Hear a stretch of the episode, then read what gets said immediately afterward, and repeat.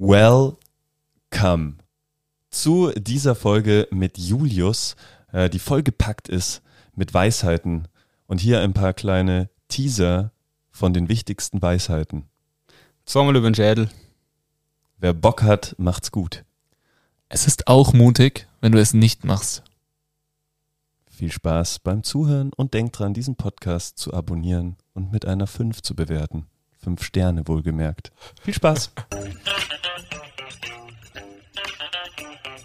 Hallo ihr Raketen und herzlich willkommen zu Base 5 on Air. Phil und ich sprechen immer wieder donnerstags mit Menschen über den Base 5 Lifestyle. Wir möchten die Hintergründe der Person kennenlernen und wissen, welche unserer fünf Säulen Movement, Nutrition, Community, Mindset und Sports sie in ihren Alltag einbauen. Auch diese Folge wird wieder reich an Tipps, Genussmomenten und tollen Stories, denn heute zu Gast ist ein Mann, der gerne Sachen macht, ohne vorher drüber nachzudenken. Herzlich willkommen, schön, dass du da bist, Julius. Hallo, danke schön. Julius, schön, dass du da bist. Sehr gut. Wir haben jetzt eben hier schon im Vorgespräch ein bisschen über deine Energie gesprochen und über dein Training eben. Wie voll, sag doch mal, ist denn deine Energierakete jetzt gerade in diesem Augenblick? Also jetzt momentan nach dem Training so stabile 6, 7 würde ich sagen. Der David lädt mich schon immer ganz gut her, aber nimmt das positiv mit und taugt mir eigentlich ganz gut, mal ein bisschen fertig zu sein nach dem Training. Sehr schön. Nice. Der andere David wohlgemerkt. Ich bin da fein raus aus dem Schneider. Der andere David. Der andere. David, wie schaut's bei dir aus? äh, ich bin heute eher so bei einer 5. Da geht noch ein bisschen was. Ja. ne? Alter Schwede. Ja. Okay. Ähm, ja, vielleicht kurz zur Erklärung dazu. Interessiert euch ja sicher. ähm, Auf jeden Fall. äh, ich merke das ganz schön mittlerweile, wenn man abends so ein, zwei Bierchen trinkt. Ah, dass du das jetzt sagst, freut Ja. mich. Ja, ne? Ja, echt. Also Vom Schlaf. gestern so gedacht, ah, wir müssen mal wieder so abends mal so ein Feierabendbierchen. Ja. Boah, heute echt auch so einen leichten Kopfschmerz irgendwie davon gehabt. Dann Krass. war war ich jetzt gestern nicht nicht, der Einzige zum Glück. Du auch, oder? Echt? Alter, krass. Ich dachte, wie alt bist du nochmal? Äh, 18, legal. äh, 22. 22. Da spürst du es auch schon. Okay, krass. Ich habe äh, gedacht, es wäre so ein Altersding. Also ich spüre das auch. Ja, Krass. ich glaube, es ist schon auch ein Altersding. Also das habe ich jetzt. Also ich habe jetzt keine Kopfschmerzen, aber ich merke schon im Schlaf dann. ja, dass Ja, man einfach nicht so also- erholt ist. Ja. Ja, okay. Du, Phil, wie ist äh, deine Energierakete? Ich habe kein Feierabendbier getrunken, ähm, aber leider auch nicht viel voller. Also so eine 6. Mehr, mehr kann ich mir auch nicht geben, leider. Ich kämpfe so ein bisschen seit ein paar Tagen mit irgendwie ziemlichen Magenproblemen. Das äh, lässt mich auch nicht schlafen. Ähm, und Kiddies sind krank, das macht es auch nicht einfacher. Dementsprechend auch eher low, aber ich freue mich trotzdem sehr auf das, was jetzt kommt und äh, denke auch, dass das mein Energiespender jetzt sein wird. Ähm, Julius, jawohl. Äh, hast du dir heute schon einen Energiespender gegönnt? Ja, gutes Frühstück, äh, ein bisschen Eier, ähm, viel Wasser, weil das ist irgendwie das, was ich am meisten trinke. Ähm, und natürlich das Training, das gibt mir immer ein bisschen einen guten Boost mit, wie ich schon vorher gesagt habe. Ähm, weil wenn ich jetzt zum Beispiel ziemlich müde bin oder einfach ein bisschen down bin und dann komme ich rein und gebe mir ein gutes Training und dann laufe ich nachher raus und dann merke ich einfach so, okay, jetzt bin ich voll da, jetzt habe ich fast mehr Energie wie davor, obwohl ich eigentlich voll kaputt bin. Aber das gibt mir so die restliche Energie für den, für den Tag, damit ich so denke, ja, heute war ein guter Tag. Das nehme ich mit. Sehr schön. David, wie schaut's bei dir aus? Ähm, ich habe einen mini kurzen Nap gemacht, so äh, kurz bevor ich hierher geradelt bin. Das war so ein Energiepunkt mehr. Äh, aber ansonsten habe ich heute Abend wieder einen kleinen Gig im äh, 6020. Und darauf freue ich mich, das ist mein Energiespender. Donnerstagabend, Litti am Auflegen. Yes. Nice. Und Kommt welche, vorbei. und welche Zeit legst du auf? Wie bitte? Und welche Zeit legst du auf? ähm, s- 21 Uhr, ab 21 Uhr Okay. circa im 6020. Geht sich aus? Bist dabei? Ich gehe heute noch einen Kurve laufen, weil heute ist Sunset Session. Ah, Da ja. kann man ein bisschen zuschauen. Aber ja, 21 Uhr, 60-20 in dem Fall. nice. Be there. Schauen wir mal, ob es sich ausgeht. Wäre schon cool. Äh, Phil, du Energiespender heute schon? Äh, nee, noch nicht. Ich glaube, das, wie gesagt, wird jetzt ein Energiespender für mich. Ich freue mich auf jeden Fall sehr auf das Gespräch und dann äh, schauen wir mal, was der Tag noch bringt. Sehr gut. Ähm, Julius, der Jan und ich, wir schreiben einen Snow Letter und haben neulich unseren letzten äh, Snowletter rausgeschickt, in dem wir unser Fazit zur diesjährigen Skisaison beschrieben haben. Und jetzt interessiert mich, was ist dein Fazit der diesjährigen Wintersaison? Ja, also das Fazit für diese Saison ist jetzt für mich persönlich äh, obviously nicht gerade das Beste, weil ich ja verletzt bin.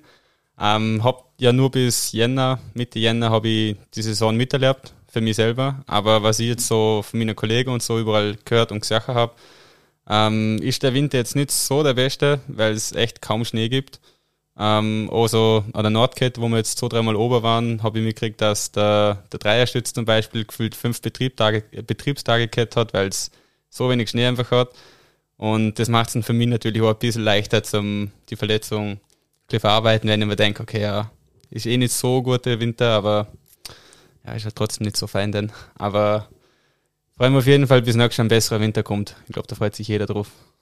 Also bist du eigentlich auch ein bisschen froh, dass ähm, jetzt während deiner Verletzung nicht der Winter des Jahrhunderts war? Ja, auf jeden Fall. Ich glaube, das wird mir ein bisschen mehr Arbeit ziehen, wenn jetzt der beste Winter überhaupt wäre, weil dann würde ich daheim hocken, nach dem Training natürlich, und ich überdenke, wäre gerne zu oben her.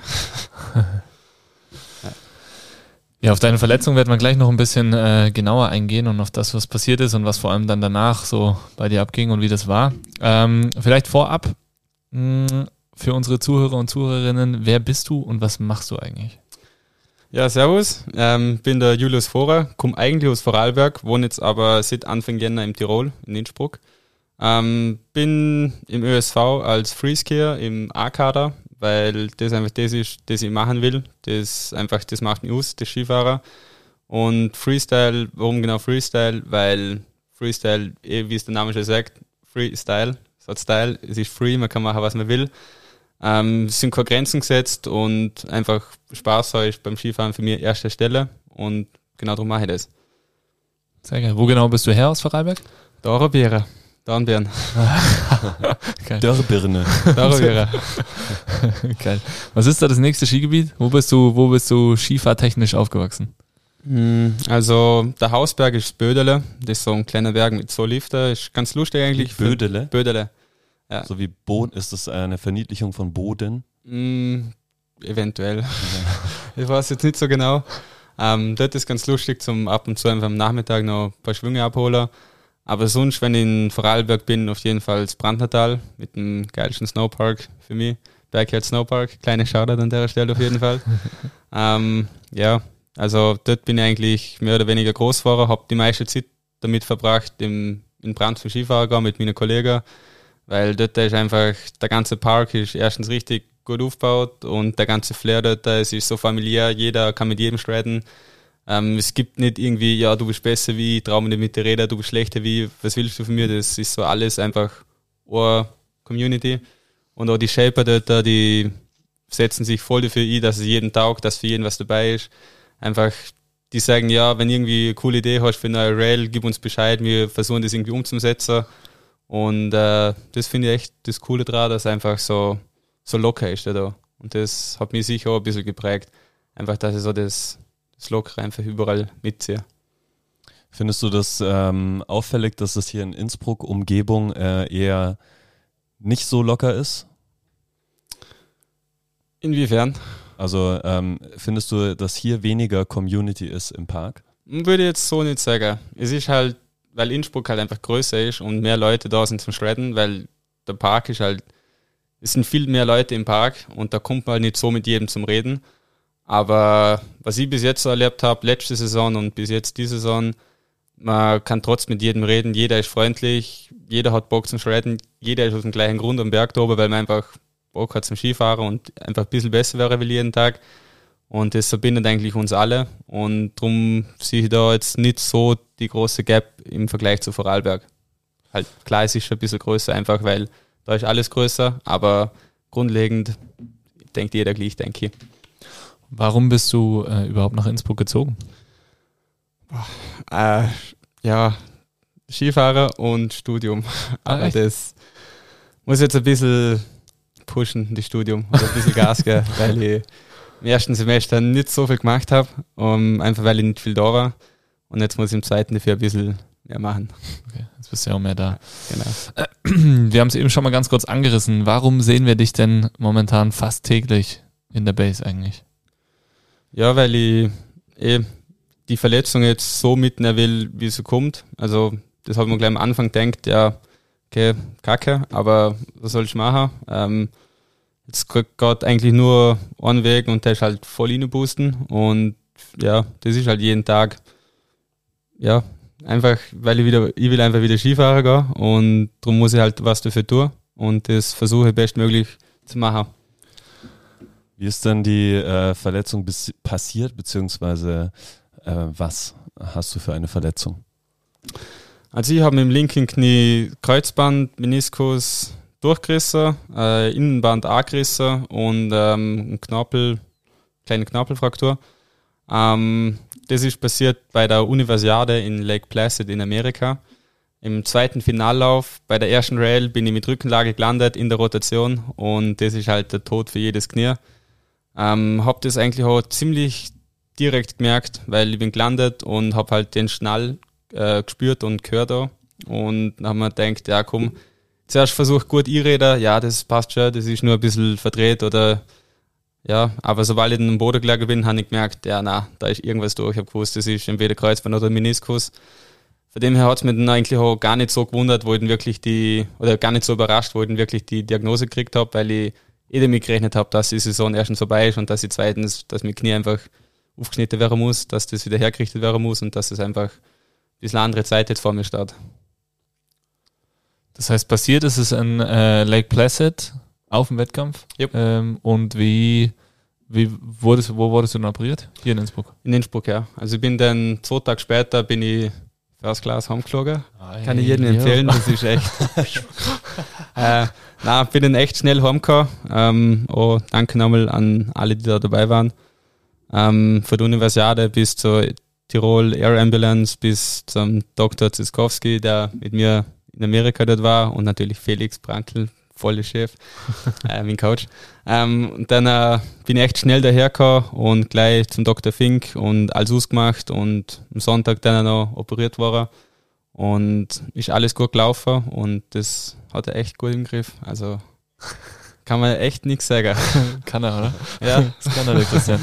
Sehr schön. Schon mal gemacht. Ähm, war das deine erste Verletzung? Ihre erste schwere Verletzung, muss man ja sagen. Mehr oder weniger. Also durch Skifahren die erste Verletzung überhaupt. Ähm, ich bin vor ein paar Jahren ab und zu beim Skaten halt mal, mal Außenband angerissen, durchgerissen, links und rechts, Schleimbeutelentzündung links und rechts, äh, Handgelenk ein bisschen kaputt. Aber jetzt nichts Großartiges, wo ich mir denke, boah, das stresst mich jetzt voll, weil ich war halt ab und zu im Krankenhaus und habe mir halt ja mal einen Gips für zwei Wochen abgeholt und eine Schiene.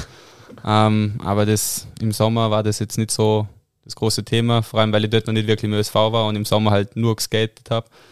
Ähm, aber vom Skifahren her jetzt selber ist das, oder generell das jetzt die erste große Verletzung jetzt, wo mir wirklich eine Zeit lang der Bildschwäche weg, weghaut.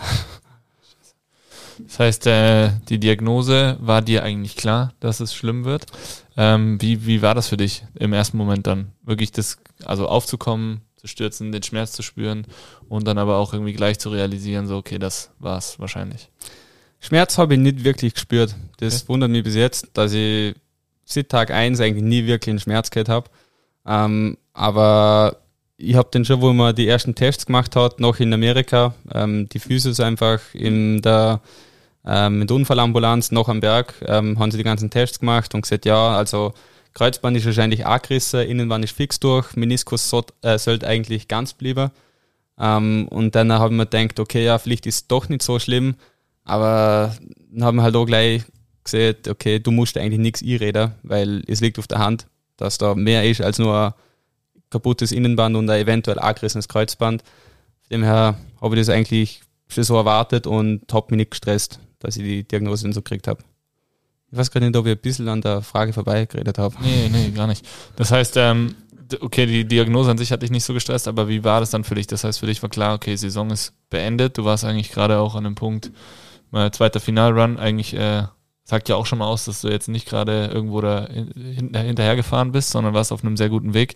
Ähm, wie war das so für dich, das irgendwie dann hier in Innsbruck anzukommen? Ich meine, First Class, da hast du ein bisschen Zeit zum Denken, da musst du dich nicht äh, irgendwie mit deinen Nachbarn rumärgern. Mhm. Äh, Gehe ich von aus, weiß ich nicht, habe ich noch nie mitbekommen, werde ich wahrscheinlich auch so schnell nicht. Ähm, wie war das für dich? Äh, dann so, über was hast du nachgedacht? Vielleicht so auch, ist ja auch ein langer Flug. Ähm, was geht dir da so durch den Kopf? So blöd das klingt, aber im Flug habe ich eigentlich nur genossen. So, weil, na, ich habe da halt, ja, ich habe schon ein bisschen drüber nachgedacht, aber ich habe mir da jetzt, in erster Linie habe ich echt nur so gedacht, boah, ist das geil, da im Flugzeug. aber jetzt ich bin Glücksbild. Ja, voll. Aber ja, wo ich da an dem Flughafen war und wo man mit, mit dem Auto zum Spital halt so eine Klinik braucht hat, hoch rum, da habe ich schon ein bisschen mehr nachgedacht und schon so, ja, okay, das ist echt unnötig und ungut. Ähm, vor allem bei so einem kleinen Bail eigentlich, weil nach einer Rail, so jetzt kein schwerer Trick ist, das passiert so schnell, dann haben wir gedacht, das ist ja vermeidbar gewesen irgendwie. Ähm, aber ja, ich habe halt, wie gesagt, von Anfang an habe ich mir gleich gesagt, ja, du musst dir nichts einreden, ähm, du kannst ja schon reden versuchen, aber schlussendlich bringt es nichts, weil du genau gleich da stehst, wie wenn du einfach gleich akzeptierst. Und ich glaube, durch die Denkweise haben wir ziemlich viel Leid erspart. Das ist auch äh, ein, ein Eindruck, den man hier gewinnt, wenn du, also seit dem ersten Moment, wo du hier in die Base gekommen bist, äh, dass du gleich nie irgendwie mit äh, gesenktem Kopf, sondern immer erhobenen Hauptes und einem äh, leichten Lächeln beziehungsweise so einer Grundlockerheit hier irgendwie reingekommen bist. Ist das was, was du schon immer hast oder? Ja, also kurz gesagt, ja, auf jeden Fall. Ähm, verglichen auch so mit meinem Bruder jetzt da, mit Vorarlberg, der ist so, wir sind so schwarz und weiß. Äh, wirklich, ich glaube, viel mehr Unterschied geht nicht. Ähm, wenn er halt in der Schule früher, also er ist zwei Jahre älter als ich, in der Schule früher nur Einser und Zweier und gute Noten und haben gelernt, zack, bumm, alles fertig. Und ich halt nach der Schule früher haben gehabt, ja, jetzt haben wir zuerst mal aufs Ohr, chill mal ein bisschen, schau ein Fernseher, ja, wieder ein Fünfer gehabt, ja, okay, nochmal ein Fünfer, nochmal ein Fünfer. Dann, aber schlussendlich, wenn es eng wird, klappt es immer. Und das hat mir halt für Kindheit, also für früher war das immer schon so und das habe ich einfach immer mitgezogen. Und ähm, ja, das macht mir einfach aus, glaube ich, dass ich nicht alles so ultra streng sehe und einfach versuche, das Lockere in jeder Situation zu sehen. Auch wenn es streng ist. Und trotzdem hast du aber diese Konstanz irgendwie und kommst hier äh, täglich ins Training und arbeitest äh, an deiner Reha. Ich glaube, das hilft mir halt auch, dass ich die Konstanz drin habe. Einfach weil wenn ich jetzt voll der sture Kopf oder wenn ich alles so richtig streng sehe, dann würde man denken, okay, jetzt 8 Uhr das Training, dann auch das, das, das. Und das ist halt, das Strukturierte ist schon nichts für mich. Also ich brauche so ein bisschen Abwechslung und durch das, dass ich halt wirklich so ein bisschen loose im Kopf bin, sage ich jetzt mal, ähm, merke ich halt, okay, ja, jetzt gehe ich da um, dann äh, mache ich das und dann äh, ist das vorbei und dann laufe ich da um und mache das und das. Also das hilft mir halt so im Alltag auch, dass ich einfach locker durchmarschiere und nicht alles nimmt, wie es kommt, aber halt einfach lockerer, das ein bisschen versucht zum sehr alles. Und das hat mir, man muss noch kurz auf die Verletzung zurückgehen. Ähm, mir haben so viele Leute geschrieben und angerufen und vor allem Kollegen und Freunde haben, ich glaube, die hat es fast mehr angeschissen, weiß nicht, ob ich das sagen darf, aber ja, die hat es fast mehr angeschissen wie mich selber, glaube ich. Weil, keine Ahnung, Kollegen haben gesagt, ist das ein Kack und boah, ist das, ist das schlecht. Und das ist so schade, weil die Saison echt gut gefahren wärst und die so, ja, okay, aber so schlimm ist es nicht, obwohl es voll schlimm ist eigentlich, aber halt von Anfang an irgendwie so, ja, ist jetzt so. Das heißt, das war auch keine Fassade, sondern das ist wirklich so, für dich war das so, ist so, akzeptiert. Mhm. Äh, ich finde das sehr, sehr spannend, weil wir sehen ja hier gerade ganz, ganz viele Verletzungen, ganz, ganz viele Fälle. Jetzt ist auch so Ende der Saison, da wird sowieso noch mal mehr. Die aktuelle Schneesituation auch in den letzten Wochen ähm, sorgt auch noch mal mehr dafür, dass noch mehr Verletzungen herkommen. Und man sieht einfach so krasse Unterschiede, wie die Leute damit umgehen. Und aber auch, finde ich, wie häufig das äh, in Verbindung steht mit dem Heilungsverlauf. Also wenn man schaut, bei dir ist es ja jetzt noch nicht so acht, sieben, acht Wochen her. Neunte Woche. Neunte jetzt. Woche jetzt. Mhm. Ähm, und irgendwie gefühlt gehst du schon sehr, sehr lange, sehr, sehr gut einfach hier rein, äh, hast ein sehr sauberes Gangbild und eben diesen Smile im Gesicht irgendwie von, von Tag eins gefühlt. Und ähm, ich glaube, dass sich das schon noch aufs Gewebe auswirkt und auf deine komplette, ja, auf deinen kompletten Heilungsprozess. Also ich hab, bin mir sicher, dass das auf jeden Fall zusammenhängt. Finde es mega spannend. Du hattest ja ähm, den, dein Mitbewohner hat ja quasi auf dich gewartet, konnte ich nicht am, am Flughafen abholen, weil er selber zu Hause lag mit ja. äh, frischem Kreuzband. Der Hannes, Shoutout hier auf diesem Weg natürlich, äh, war auch die ersten Wochen hier bei uns und gemeinsam in Zusammenarbeit mit dem, mit dem Olympiazentrum hier in Innsbruck ähm, haben wir den auch wieder auf einen guten Weg bekommen. Ähm, wie, wie war das für euch, dass ihr jetzt da in der WG zusammen wohnt und äh, beide das gleiche Problem habt? Ich sag mal so, ähm, es ist sicher, also klar, es ist blöd, dass wir beide verletzt sind, aber wenn jetzt nur er verletzt wäre und ich gesund oder umkehrt, dann äh, ist es halt für den Verletzten noch viel stressiger, weil dann hängt er halt daheim, Gott halt, hat halt einen anderen Alltag, weil der halt jeden Tag Training hat und was weiß ich was alles. Ähm, während der andere halt bei geilsten Wetter auf den Berg geht, neue Tricks lernt, neue Videos macht und halt einfach so lernt wie davor, dann ist es für den anderen halt viel stressiger. Und ähm, für den, was, wenn jetzt der Hans verletzt ist und ich gesund wäre, dann würde ich immer auch denken, ja, ich will nicht die ganze Zeit sagen, wie cool es eigentlich ist, weil das einen halt ein voller Aber holt wahrscheinlich.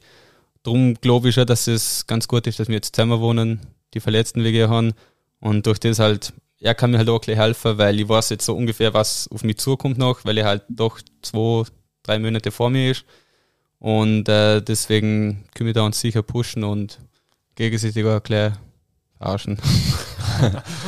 Habt ihr euch so gegenseitig die Schuhe gebunden und sowas? Na, das hat er mir leider nie. Aber du ihm? Na. er hat nie gefragt. Ich hätte es natürlich schon gemacht, aber. Aber ja. du hast ihn gefragt und er macht's nicht? Na, wir hatten einen richtig guten Schuhlöffel daheim. Das brauchen wir nicht. das ist sehr gut. Nice. Ähm, hast du vielleicht auf diesem Wege Tipps für andere Verletzte, um einfach positiv mit diesem Einschnitt letztendlich, der es ja ist, weil es ist ja nicht nur fürs Skifahren an sich und bei dir natürlich auch ein Einschnitt oder ein wichtiger Aspekt auf dem Karriereweg, sondern auch ein Einschnitt in den Alltag. Gell? Einkaufen gehen ist schwieriger, alles ist irgendwie schwieriger, selber waschen, anziehen und so weiter, wie man trotzdem positiv ähm, mit sowas umgeht.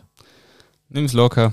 So blöd es, so blöd es klingt, aber wie vorher schon gesagt, versuche einfach aus allem so das, das Lockere irgendwo sehr und wenn irgendwas ja voll schlecht ausschaut, dann es gibt immer irgendwo einen Teil, der doch ein bisschen heller leuchtet als irgendwas anderes. Und den Punkt muss ich halt aussuchen und mit dem muss ich halt auf den Punkt muss ich aufbauen. Und ja, zum Thema Einkauf und so, das, ja, man kennt sicher immer irgendjemanden, der gerade daheim ist und mal eine Milch bringt oder keine Ahnung. Das, das passiert dann so schnell und da auf, über so Zeug muss man sich eigentlich null Kopf machen, also das grundlegende Zeug. Stressig ist nur, finde ich, wenn man mit die Schiene hat, nicht aufstehen darf und halt aufs Klo muss. Das ist so, deshalb für mich bis jetzt das Stressigste eigentlich in der ganzen Reha.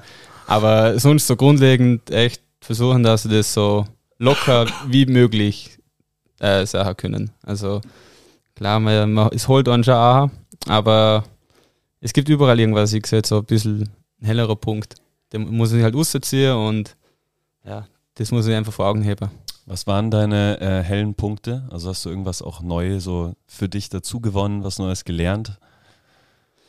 Ähm, ja, ich habe halt für mich die Motivation hergenommen, ich will so schnell wie möglich wieder auf den Ski stehen. Und das hole ich mir halt irgendwie jeden Tag her. Und ich schaue mir halt auch genau gleich viel Skivideos auch wieder vor, weil mir das halt äh, meine Motivation am Brennen hebt. Und da merke ich halt jeden Tag, okay, ja, ich will jetzt wieder Skifahren und jetzt tue ich halt was dafür. Und äh, ja, es ist, es ist halt, die Punkte muss halt jeder für sich selber klasse finden. Und was, was ich auch äh, relativ, äh, was ich finde, was relativ gut hilft, ist halt die ersten paar Wochen, da merkt man halt die Fortschritte Tag für Tag eigentlich. Also man merkt jedes einzelne Grad, an jedem Tag kommt nochmal ein Grad in der Beugung, in der Streckung dazu. Man kann ein bisschen besser laufen wie im Vortag, man kann ein bisschen besser, keine Ahnung, irgendwas machen. Und das ist halt so, wo mir gesagt hat, okay, es geht doch viel schneller eigentlich, wie ich denkt hätte. Weil ich habe am Anfang auch so erwartet, okay, boah, ja, zehn Monate mindestens, da, keine Ahnung, schlage den Kopf gegen die Wand, weil sonst weiß ich nicht, was ich tun soll.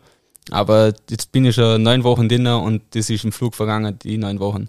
Und das, darum denke ich machen wir keinen Stress, die Zeit vergeht so oder so voll schnell, nutzen das gut und dann passt das schon wieder.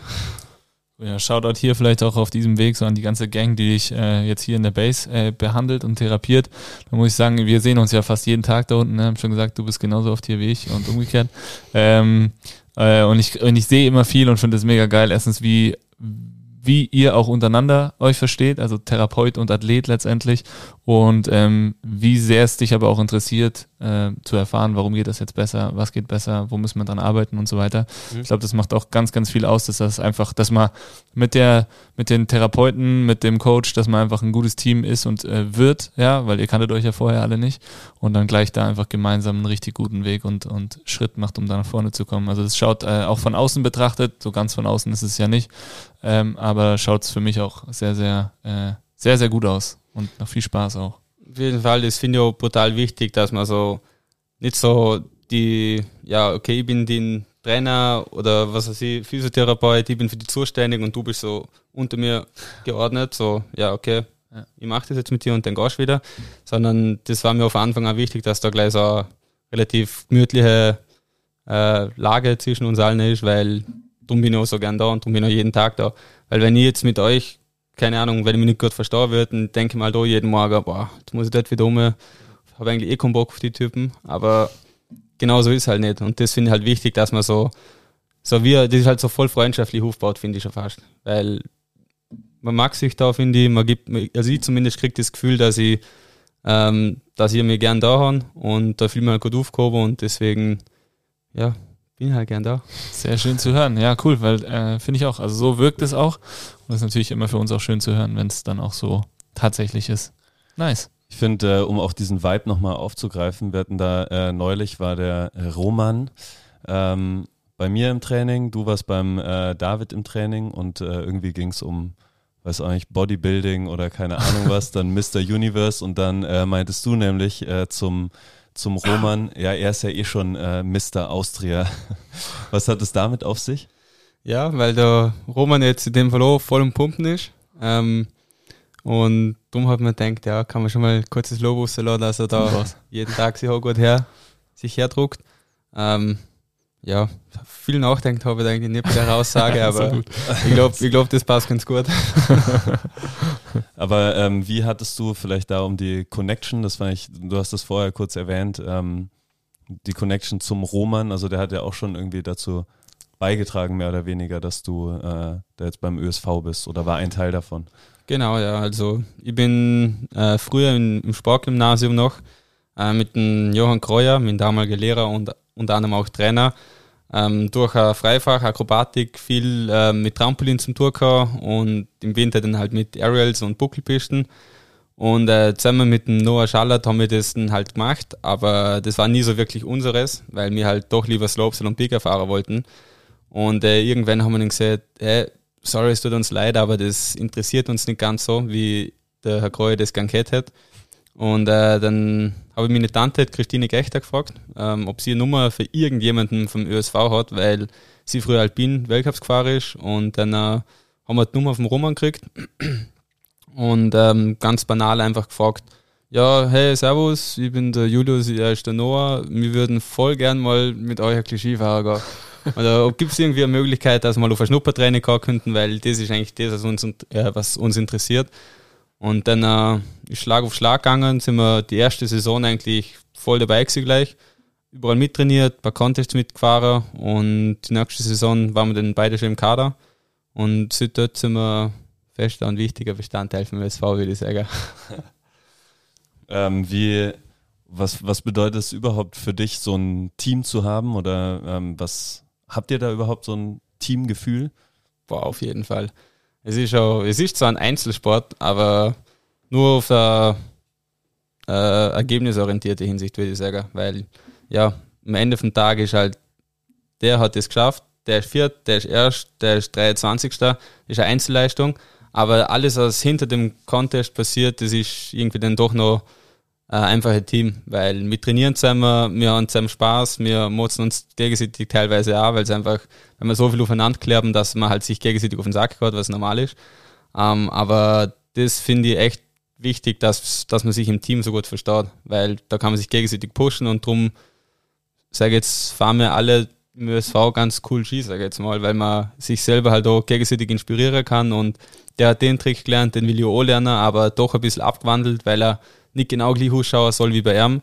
Und darum ist es schon ganz gut, wenn man sich da auf jeden Fall ein Team irgendwo, dass man da ein Team hat, die, auf die man einfach zählen kann. Und Das ist ja nicht nur das, ich will die Tricks lernen, sondern das ist, ja, jetzt sagen mal, gehen wir zusammen Skifahren in der Freizeit da, weil wir halt doch alle auch privat gute Kollegen sind.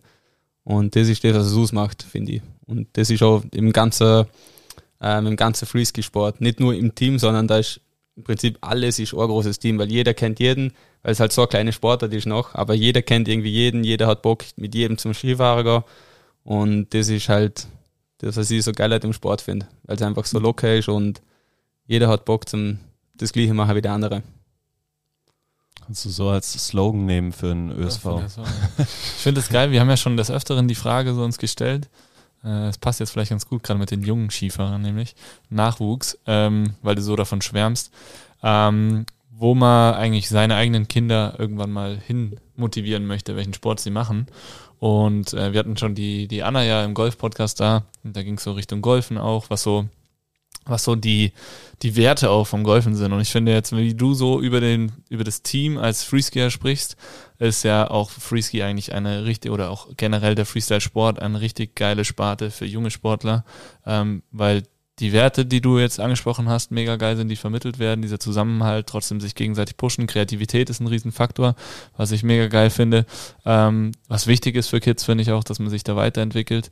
Ähm, und du hast nicht so dieses starre, Blau, Rot, Blau, Rot, Blau, Rot, um jetzt die Alpinen da mal ein bisschen äh, zu dissen. Ähm, aber ähm, wie, wie wird man denn Freeskier? Also wie bist du als Junger, wann bist du Freeskier geworden? Gibt's das, kannst du das sagen? Ja, wo holst du einen Parkski und dann haust du mit Kollegen in den Park und dann flügst ein paar Mal auf die Schnauze. und dann landest du den ersten Trick und dann bist du Freeskier. Also es war einfach so deine Motivation, de, ja. deine eigene Motivation, ne? Im Prinzip schon. Also ich bin halt früher immer mit äh, äh, mit der Familie Skifahren gegangen und äh, befreundete Familie. Ähm, da waren wir mal in der Mülz, halt Familienskitag einfach und dann hat einer meiner besten Homies, der Felix, ist mal vor mir gestanden mit einem Parkski und ich habe halt noch äh, einen Race Tiger gehabt, also komplette Abfahrtswaffen und das Slalom, ich weiß gar nicht. Und dann ja, hat man gedacht, früher Race Tiger, ja, der, also Race Tiger hatten alle. Der geht, der geht schon gut ab, muss man schon sagen. Aber auf jeden Fall, dann äh, hat Mama so gesagt, boah, schau, was der für ein lässiger Ski hat und ich habe nur wegschauen können, weil ich das unbedingt, ich wollte auch so ein Ski, was halt hinter offen geht. und äh, ja, dann zwei Nächte ist hinterm Vorhang nochmal ein Paket für mich gewesen, wo ich meinen ersten Parkski gekriegt habe. Und dann die erste Saison eigentlich immer mit Mama und Papa Skifahren gegangen und am Rand halt für die Piste mal bisschen gejuckt und halt, ja, nichts gemacht eigentlich. Dann die nächste Saison haben wir eigentlich mit Felix und ein paar anderen Kollegen sind wir eigentlich immer selber Skifahren gegangen. Unsere erste kleine Gang gegründet. ähm, äh, wie hat die geheißen? Ride, äh, Ride and Style Crew. Ride and Style. Ride and Style Crew. ähm, und dann eigentlich jeden Tag in Brand gewesen und ja, halt gegenseitig immer gepusht, ja, probieren wir das und das, wer macht der erste Salto? Habe ich der erste Salto gelernt, eine Woche später hat der Felix gelernt, weil ich gesagt habe, Alter, mach den, der ist so easy. Und dann halt voll durchdreht, wo wir beide gelandet haben. Mama und Papa und die ganze Familie zum Park herbestellt und Mama, schau, ich habe was Neues gelernt. Backflip gemacht und sie, was spinnst du, kannst du nicht machen und ja, ja, Gott schon, Gott schon und das hat Mama natürlich voll Sorge gemacht ähm, und ja, so ist halt immer weiter und weiter gegangen und jetzt hocke ich da. Geil. Wie lang warst, wie alt warst du bei deinem ersten äh, Backflip? Oh, wie alt war du? 14? So ja, glaube ich. Cool. Nice. Schön, Hast du, und jetzt, also mittlerweile, du hast es vorher kurz anklingen lassen, ist das äh, Niveau so, dass du dir ähm, ja, einen Trick von einem anderen anschaust und dir kleine Komponenten überlegst, wie du ihn quasi in deinem Style äh, machen kannst. Mhm. Oder? Also, aber wie schaut sowas oder wie kann man sich das vorstellen, wenn es jemand Triple Cork 1440 mhm. äh, macht? Wie kannst du da äh, bei so vielen Spins und Flips da noch äh, irgendwas anders machen? Ich sage jetzt mal nicht, dass es auf bestimmte Tricks bezogen ist, sondern eher so das, das allgemeine Pflicht, so wie einer fährt. So Punkte zum Beispiel, okay, wie, wie grabt der, was macht er Grab, was machen seine Grab speziell, ob es ob der gleiche Grab ist, aber der Griff vielleicht ein bisschen weiter ober und tweakt noch ein bisschen mehr her oder beim, bei der Landung sind G halt komplett zusammert und er hat O-Bein, was komplett Gangster ist eigentlich. Oder seine Füße sind komplett wieder auseinander, was ich jetzt nicht so abfeier. Ähm, und das sind halt, das sind halt so Punkte, das habe ich jetzt für mich zum Beispiel äh, für Müller, kleiner Shoutout, ähm, von unserem Team einer, der hat circa die geilsten Switch-Landungen, die es gibt. Also immer Füße komplett zusammert und O-Beine dann haben wir gedacht, boah, das schaut eigentlich schon ziemlich gut aus. Und das habe ich so ein bisschen Fermo abgeschaut. Und äh, das sind halt so Punkte, wo man sich dann halt, ja. Aber klar, jetzt von einem Triple 14 kann man auch sagen, ja, der hat halt so gutes Takeoff, darum springt er so hoch und in der Luft ist der halt so ruhig. Und dass man halt eher so Punkte abschaut, so Keypoints einfach, wie, der, äh, wie die, die helfen können, dass der Trick einfach leichter wird. Weil man kann einfach Triple 14 zum Beispiel anfahren und einfach volles Karacho reinhauen und äh, hoffen, dass passiert. Oder man geht halt chillig weg, spottet, holt den Grab und dann einfach so ein bisschen schauen, so okay, jetzt hat der zu dem Zeitpunkt mehr gechillt und deswegen schaut der Wärmepflicht besser aus. Weiß ich nicht, kann sie, aber das sind halt so, so Punkte, die einem weiterhelfen können. Und das ist das, auf das ich glaube, raus wollte. Sind das so Sachen, die du äh, während dem Fahren selber spürst oder siehst du das dann erst auf Video, so ob es cool ist oder nicht? Na, das merkt man schon, wenn Trick, ich muss jetzt kein harter Trick sein, es kann auch voll der easy Trick sein. Aber bei mir, für mich das Wichtigste ist halt, dass ich ein guter, oder wenn ich den Grab habe, passiert ja dass man verpasst, aber wenn man den Grab hat, dass man gut hat und dass die Landung halt gut ausschaut, dass der Trick abgeschlossen ist und nicht, dass man landet und man dreht irgendwie noch weiter und landet auf einem Ski und das nur so lala ist. Aber wenn du wirklich einen guten Trick machst, der gut grabbed war und gut eingestellt ist, dann merkst du gleich mal, ja, der war gut. Und ja, wenn das Video dann siehst, dann schaut er oft noch geil aus, als du gemeint hättest und das ist natürlich umso besser dann. Was ist dein krassester Trick? Boah. Kann man das sagen? Nee. Nee? Schwere Frage. Äh, Dein Lieblingstrick? mh, Double 12 verplant wahrscheinlich. Ja? Ja. Kannst du den mal beschreiben für jemanden, der jetzt kein Freeskier ist? Äh, Wie, viel, wie sieht der aus? dreieinhalb Drehungen, äh, zweimal über den Schädel. Äh, äh, ja, und plant Ski über und mit der rechten Hand zum rechten hinteren Skiende. Aber ganz nach hinten, das ist wichtig. Nicht nur so, so in der Hälfte drin, sondern wirklich ganz hinten vorne angegriffen. Das ist True Plant. Und das ist der einzige Plant, der für mich zählt, weil nur der schaut gut aus. Wenn es nur so halb, halb irgendwo am Rand vom Ski ist, dann ja, ist für mich kein Plant. Muss ich kurz auszuleiten, ist wichtig in der Freestyle-Szene. Ja, hast, du ein, hast du ein Bild von? Mm. Bestimmt, oder? Also nicht jetzt, aber können wir dann äh, auf jeden Fall mal posten. Ja, nee, das, was ich dir geschickt Ah, habe. das ist ja, perfekt. Da, da Ja, ist ein super. Plan dabei. Cool, nice. Ja, dann haben wir das, haben wir das definitiv mit rein. Vielleicht auch ein Video über den noch. Schädel fand ich das ist kurz zu wissen. Geil. Sowas in Super Slow-Mo, das wäre noch für eine Story auch gut, Safe, wenn du hast. krieg mir her. Cool. Ähm, ich habe äh, dich auf der ÖSV-Seite so ein bisschen gestalkt und ähm, gesehen, dass du äh, deine besten Ergebnisse im Big Air eingefahren hast. Ähm, kannst du vielleicht kurz erklären, was, also stimmt das erstens? Ist dem Mhm. so?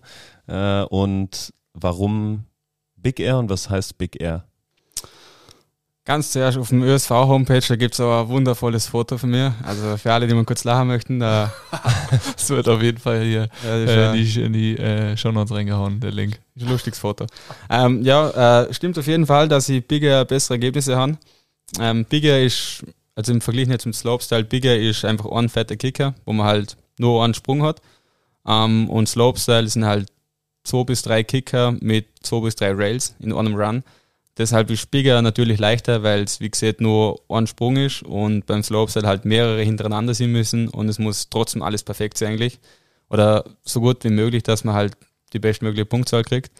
Ähm, ich tue meinen Bigger halt, ja, deswegen leichter, weil es nur ein Sprung ist, aber ich finde Slopestyle fast gleich cooler, weil wenn du halt im Slopestyle einen guten Run abgestellt hast, dann fühlt sich das umso besser weil du halt nicht nur einen Sprung gehabt hast, sondern vier, fünf, sechs. Und wenn da alles geklappt hat, dann äh, ist das halt noch eine kleine Bestätigung für dich, dass du nicht nur einen Hit gut hast, sondern alles. Ähm, aber ich mag Bigger trotzdem auch ein paar Tage gern.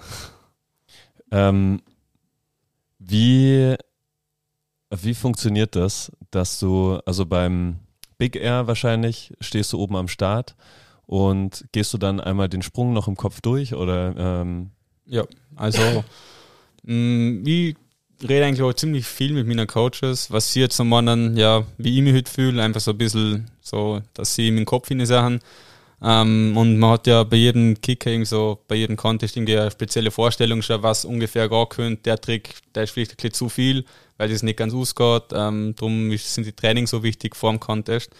Ähm, aber man hat relativ schnell mal rausgefunden, was für einen Trick man machen will und das schwätzt man auch mit den Coaches ab. Und äh, vor dem Drop-In dann, äh, ja, gehe ich nochmal im Kopf halt einfach durch die Keypoints, was für mich wichtig sind, damit der Trick so gut wie möglich abläuft.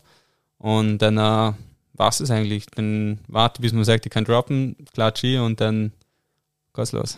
Was passiert dann? Also, ja, dann was denkst du so, wenn du auf ein dieses monströse Ding zufährst? Nicht so viel, eigentlich. Also, ich bin da im Kopf relativ leer.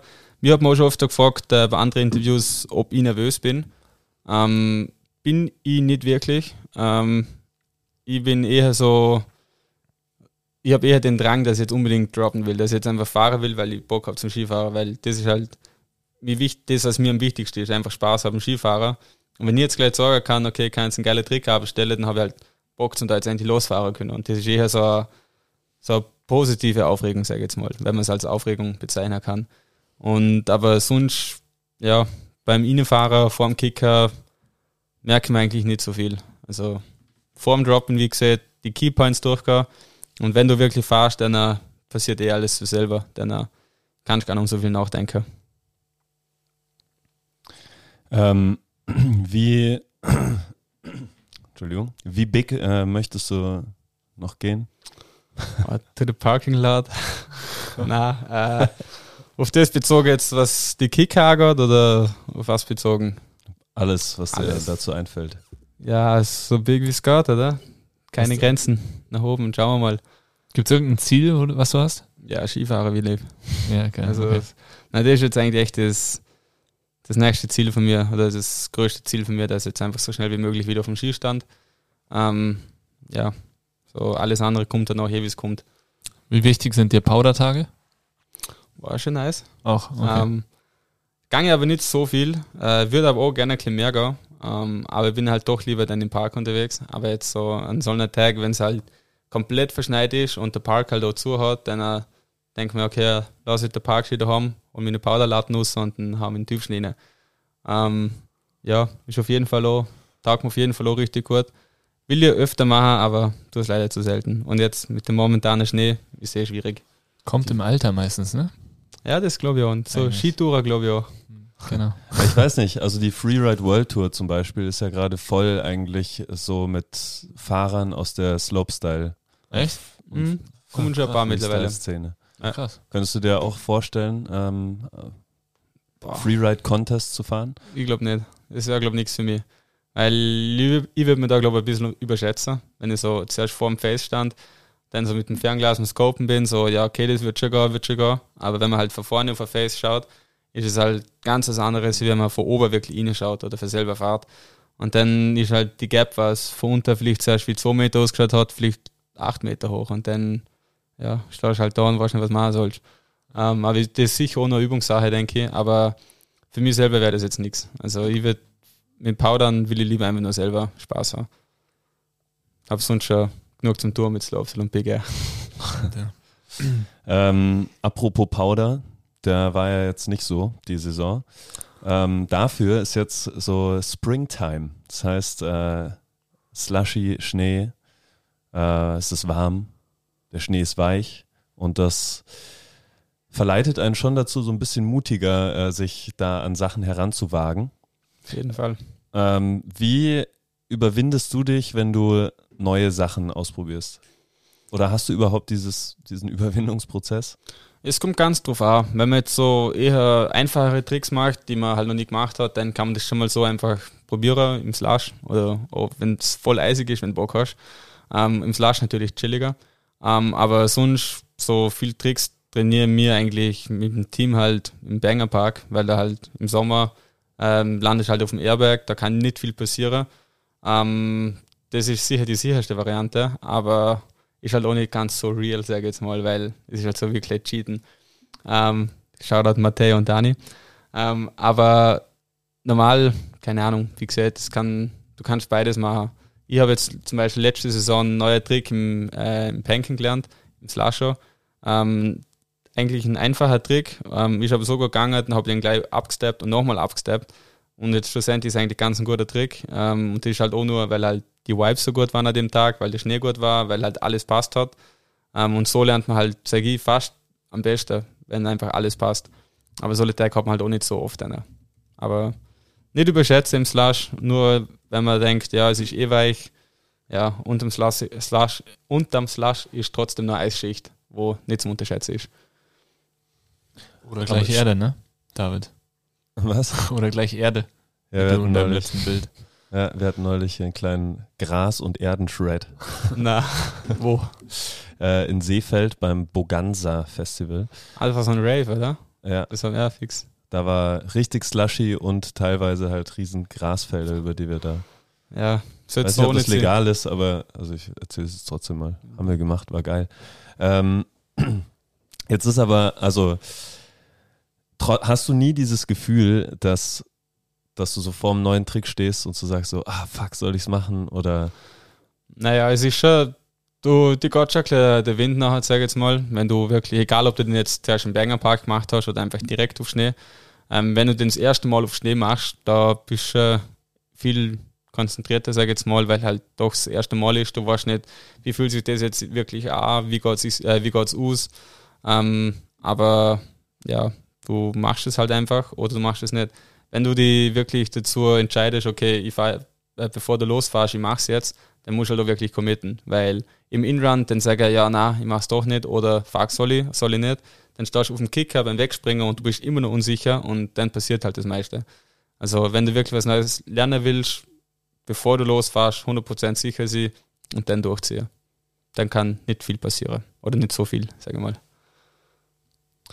ähm, hast du irgendeinen, oder hast du Tipps, wie man generell mutiger an sowas rangehen kann? Dass man sich dann tatsächlich, also wenn, wenn, wenn man sagt, nee, ich mach's jetzt nicht, ähm, dann macht man es halt nicht.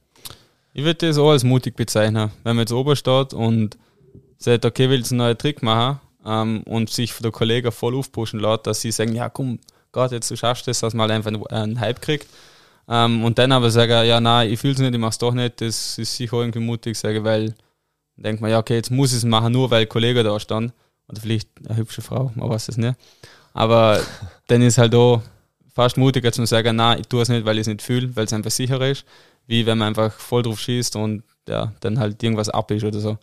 Ähm, aber sonst so Mut aufbauen, einfach viel mit Kollegen Skifahrer sich nicht überschätzen und sobald man sich halt ein bisschen selber kennengelernt hat, wie man in der Luft reagiert, falls was passiert, dann äh, merkst du das schon relativ schnell mal, wie man sich aus einer Gefahrensituation in der Luft auch retten kann. Und das, ich sage, das Wichtigste ist einfach mit Kollegen Skifahrer gehen. Dann äh, jeden Tag, dann merkst du so, man kann sich pushen und dann kommt der Mut auch mit kleinen Sachen. Mic drop. Nice, sehr schön. Äh, ja, David, wir haben vorhin im Vorgespräch schon erfahren, dass du jetzt ähm, im Vorstand bist. Was hat's denn damit auf sich? Äh, ja, Vorstand des äh, Freeski Innsbruck, ein Verein für äh, junge Freeskier, die ähm, ja einfach äh, eintauchen wollen in die in die äh, Freeski-Szene. Ähm, und da vielleicht auch an dich nochmal die Frage, Julius, was hast du für Tipps an junge Rider, die damit starten wollen? Mm, holt euch, obwohl ihr braucht nicht unbedingt mal einen Parkski zum Anfangen. Holt euch einfach irgendeinen Ski, es kann auch ein Rennski sein. Tun euch zwei, drei Kollegen her, kann jeden Tag Skifahren, schauen viel Videos an und dann kommt das Ganze selber. Wenn man wirklich, wenn man es wirklich will, dann äh, kommt es selber. Nicht viel denken, einfach machen. So, viel mehr muss man da gar nicht sagen. So wie du jetzt äh, ganz zu Anfang schon vom, vom Vibe im Park gesprochen hast, der dich ja irgendwie wahrscheinlich auch mitgeprägt hast, was du auch schon gesagt hast. Und äh, also wenn der Vibe da so war, wie du ihn beschrieben hast und so wie du jetzt hier sitzt, dann hat er dich definitiv geprägt. Ähm, das ist für Kids natürlich wahrscheinlich schon auch was ganz Besonderes, oder? Also eigentlich sollte jemand, der im Vorstand von Freeski Innsbruck sitzt, auf jeden Fall auch dafür sorgen, dass der Vibe für die Kids so ist. Und ich, das kann ich mir sehr gut beim David vorstellen. Äh, ich glaube, dass das äh, schon brutal wichtig ist für, für die Kids, dass sie einfach, ähm, ja, da so einen guten, einen guten Vibe untereinander haben und einfach Spaß haben am Sport, um besser zu werden, oder? Auf jeden Fall. Also vor allem auch jetzt nicht nur bei Kids, bei, bei Erwachsenen oder halt bei Jugendlichen. Ähm, Im Training ist einfach wichtig, dass der Vibe gut ist, weil sonst ja, ist einfach alles nicht gut. Ähm, und ich sage, bei Kindern ist das noch viel wichtiger, weil die Kinder nehmen das halt viel mehr auf, wie bist du drauf und kopieren das Verhalten halt viel schneller. Und darum ist das bei Kids einfach sau wichtig, weil die, die können das, die können das halt äh, viel besser verarbeiten. Wenn du halt als Trainer schon da stehst und sagst, ja, ähm, jetzt machen wir halt das, weil das ist so nice oder auf was hätten ihr Bock, einfach auf die Kinder eingehen. Und äh, weil dann merken sie das einfach. Ja. Ich rede da gerade voll um einen heißen Brei um, aber ja, Kids einfach motivieren und dann passt es auch. Ja, ich finde das schon, schon sehr, sehr gute Sachen, die du da von dir gibst. Machst du gut. Probier's zumindest. ähm, ja, damit äh, sind wir, oder haben wir jetzt schon echt viele Themen abgedeckt. Ja, coole, und coole Themen was sich so, ähm, finde ich, durchgezogen hat, ist einfach diese Lockerheit und die Gelassenheit, mit der du sowohl an deine Verletzung rangehst, an jeden neuen Trick, an den In-Run vom äh, Big Air Kicker. Muss ich ganz kurz unterbrechen, nicht immer voll locker sein. Es gibt Situationen, da muss man schon erklären, ja, bei der Sache sein. Also das ist jetzt nicht falsch aufgegriffen, dass man alles voll locker sein soll. Aber ich glaube, das ist eh logisch. Ich finde, das hast du auch gut gesagt, wo du gesagt hast, es ist auch mutig, wenn man Sachen nicht macht, weil man es gerade nicht fühlt. Also das hast, kam schon sehr, sehr gut äh, heraus. Aber auch da muss man ja dann locker sein, dass man sich dann nicht am Ende des Tages darüber selber aufregt, dass man das jetzt doch nicht probiert hat, sondern dass man locker bleibt. Da ist man sicher. Ja, auf jeden Fall. Weil, wenn man abbricht, dann denkt man sich, ja, okay, aber was, wenn ich es gemacht hätte, hätte es für dich geschafft oder ich hätte es geschafft und ja, ist halt so, aber es kommt immer ein anderer Tag, wo es genau gleich gut ist und dann, ja, kannst du es zurückholen. Also eher eine, sagen wir, Gelassenheit, äh, gelassen an die Dinge ranzugehen. Das ist eher das richtige Wort, ja. Gut, dann ähm, vielleicht, damit wir davon auch noch was mitnehmen. Was sind deine Top 5 Tipps für mehr Gelassenheit im Leben? Mm, boah, äh, muss ich fünf sagen? Ich weiß nicht mehr so viel Vielleicht können wir dir helfen. Na, auch nicht. Ähm, viel über, über vieles lachen. So, auch wenn es voll ernst ist, such dir irgendwas aus, über das du da, über das du lachen kannst bei dem Thema. Also, wenn du irgendeine schlechte Diskussion mit einem Homie hast, dann halt klar, es kommt immer aufs Gegenüber drauf an, aber versuch da irgendwie einen Scheiß drüber zu reden. Also jetzt nicht äh, voll verspottet oder so, aber dass sie halt selber über das lachen können und das halt so bei allem irgendwie, wenn die irgendwas stresst, einfach versuche, dass, dass das einfach so, nimm es nicht ernst. Und ich glaube, das ist eigentlich das Wichtigste. Also, alles einfach ein bisschen so, nicht gleichgültig Sachen, aber einfach so das, ja, komm, das passt schon. Jetzt einfach mal nur so vorübergehend Sachen, weil irgendwann denkst du eh wieder über irgendein Thema nach und dann uh, kommt es wieder zurück, aber dann hast du vielleicht schon ein bisschen besser verarbeitet und ja, einfach ja, nimm es einfach locker. Ich weiß nicht, da kann man nicht so viel sagen, das ist voll schwer. Ich finde, eine Sache hast du vorhin äh, gesagt, die gehört da auch dazu, so Akzeptanz. Dinge einfach akzeptieren, wie sie sind. Mhm. Ähm, weil dann wird man auch, glaube ich, lässiger, ja. lockerer. Auf jeden Fall. Und halt lernen damit umgehen. Wenn jetzt irgendwas ist, das du, auf das du gar keinen Bock hast, aber das jetzt einfach so ist, so, ja, Verletzung zum Beispiel, versuch es mal akzeptieren und nimm es locker. Weil ich habe halt so muss jetzt nochmal auf, auf die Verletzung zurückkommen, aber wo ich mich verletzt habe, habe ich mir halt gedacht, okay, ja, was sehe ich aus dem jetzt oder was kann ich jetzt positiv aus dem mitnehmen? Und für mich ist halt, okay, jetzt kann ich dafür ein bisschen mehr Fokus auf die Uni legen, ähm, lerne bei der Reha sicher auch ein bisschen mehr über meinen Körper, dass ich jetzt einfach mal bis Oktober, September, äh, September, Oktober, November oder halt bis auf den Skistand kann jetzt halt der Körper voll herrichten, was ich halt sonst nicht so viel dazu komme. Ähm, und das sind halt so, so kleine Punkte zum Beispiel, wo die einfach bisschen pushen kannst selber, bevor du überhaupt irgendwas gemacht hast. Und ja.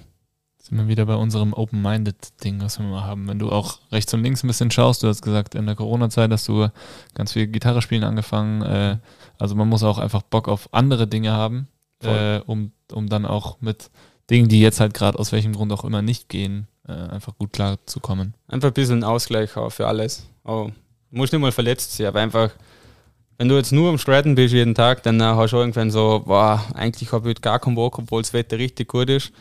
Ähm, drum, aber wenn ich daheim bleiben, was tue ich denn? Ja, dann, keine Ahnung, schaue ich halt fünf Stunden Fernsehen oder was weiß ich was.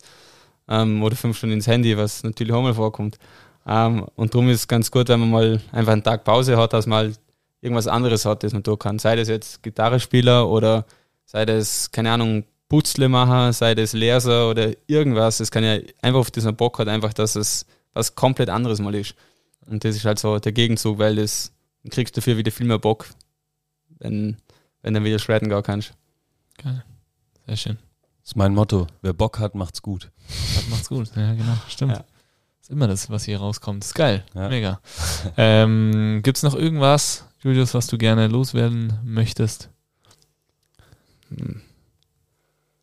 Voll nice, dass ich da sein darf. Echt. Das ist echt geil. Ja, sehr schön. Ja, hat uns, also mir hat es mega viel Spaß gemacht. Super cool, dass du dir die Zeit genommen hast, vor allem auch so spontan. Und äh, es freut uns echt sehr, dass du auch die Base natürlich als deinen Ort ausgewählt hast, um, um wieder stärker zurückzukommen, ähm, weil es echt Spaß macht mit dir, egal ob wir dir oben einen Shake zubereiten, einen Kaffee oder du dich einfach nur im Training sehen. Also äh, steckt an, deine gute Laune, deine Lässigkeit. Vielen Dank auf jeden Fall. Danke euch. Was ich vielleicht sagen würde, was ich nicht hoffe, aber wenn sich jemand verletzt, kann zur Base 5. yes. Danke. Das kann man schon mal sagen. Sehr schön. Cool. Dann äh, beenden wir das wie immer Cool. mit einem lauten Schrei. Das heißt, äh, alle, auch du, Julius, und die zuhören, Fäuste nach vorne, Phil und ich schreien Bass, du, Julius, und alle da draußen schreien Five. Fäuste fliegen in die Luft. 3, 2, 1. Base! Five! Yes. Na cool, Dankeschön.